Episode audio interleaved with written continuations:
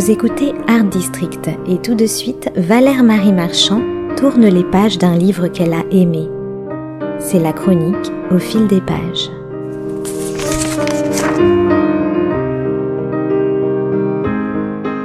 Et si l'on prenait des bottes de sept lieues En cette période de confinement obligatoire, difficile de ne pas rêver à certaines échappées belles. Pour ce faire, il existe à l'intérieur même de Paris un circuit où il fait bon flâner, la petite ceinture. Inaugurée en 1852, cette ancienne ligne de chemin de fer à double voie faisait le tour de la capitale. Cet itinéraire bis d'une bonne trentaine de kilomètres permettait aux trains de marchandises de contourner Paris. Des lignes reliant les quartiers périphériques de l'Est et de l'Ouest parisien furent ensuite ouvertes aux voyageurs. La petite ceinture connut son apogée en 1900 où elle servit de desserte à la fameuse exposition universelle. Ce qu'il en reste aujourd'hui est un terrain en friche, une zone de non-droit et de vagabondage qui est devenu l'un des terrains de préférés des taggeurs et des graffeurs. Quasiment invisible depuis la rue, cette ligne verte est par la discrétion de son tracé le témoin d'un Paris clandestin non dénué de poésie. C'est dans cette cartographie, riche en bifurcations et en vies parallèles, que Nathalie Piéguet situe le roman qu'elle vient de publier aux éditions du Rocher et qui est tout simplement intitulé La petite ceinture. De quoi ce livre nous parle-t-il? Eh bien, d'une autre vie clandestine, d'une histoire d'amour qu'on pourrait presque qualifier de périphérique entre Adrienne, une jeune femme qui vient de divorcer et qui vit seule dans sa maison de Fontainebleau, et François, un homme marié qu'elle rejoint de temps à autre à proximité de cette petite ceinture.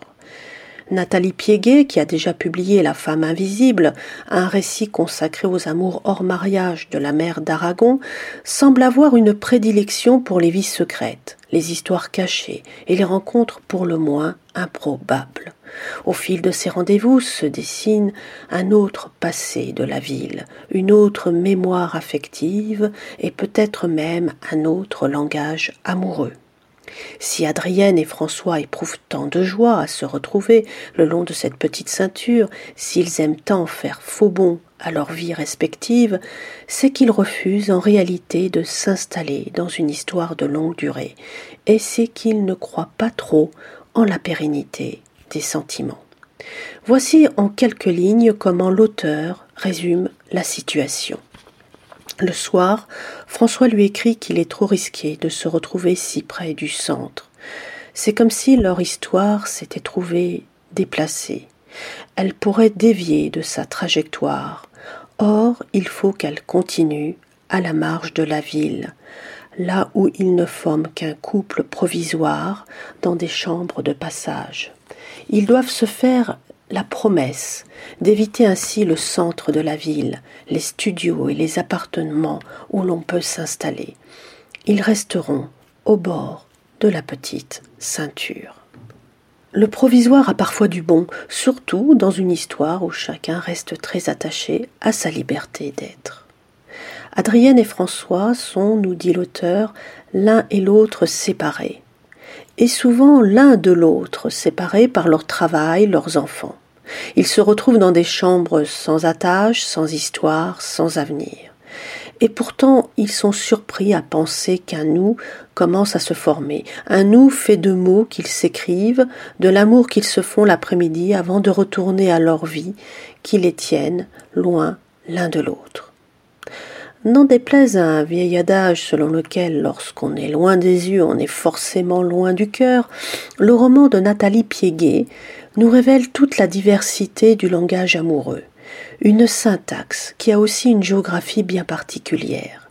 Ici, le centre de gravité de la ville est vécu dans les marges, dans ce circuit périphérique qui va de la porte de Vincennes à la porte de la chapelle. Et les rendez-vous qui se succèdent sont autant de pas effectués dans le passé de la ville, dans le présent de leur histoire et dans les bifurcations de leur propre mémoire. Au seuil de la ville, dans ces parenthèses sentimentales et résolument urbaines qu'ils redécouvrent à deux, Adrienne et François écrivent leur propre histoire. Ils en sont à la fois les interprètes et les metteurs en scène.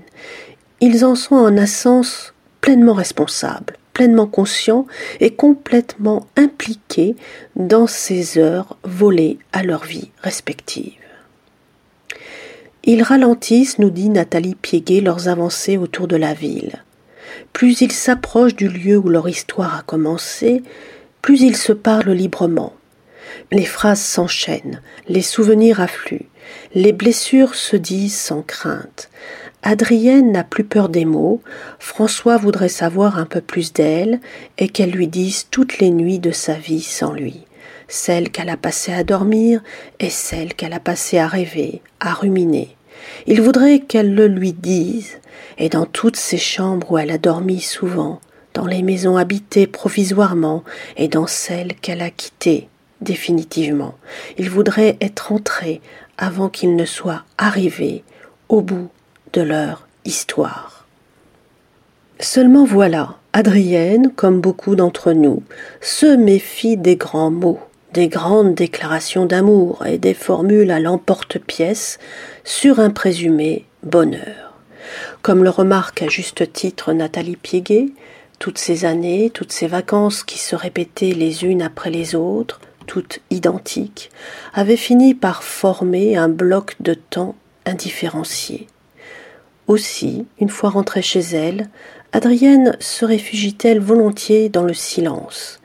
Un silence, précise l'auteur, qui n'est pas celui tout fin, tout mesquin des villas et des gîtes, trop près de la ville. Non, il s'agirait plutôt d'un silence épais, d'un silence onirique, d'un silence révélateur, d'un silence une fois encore périphérique et en dehors de toute réalité quotidienne. La petite ceinture, quel drôle d'endroit pour une rencontre. Pour nos deux protagonistes, ce sera l'occasion rêvée pour entreprendre une partition inédite, un art de la fugue, une cantate amoureuse forcément éphémère.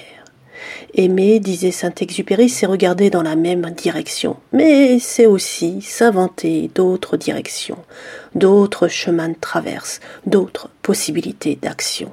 Dans cette escapade de l'autre côté de Paris, Nathalie Piéguet réussit quant à elle à nous embarquer dans des instants hors du temps qui nous en disent long sur l'art de la rencontre.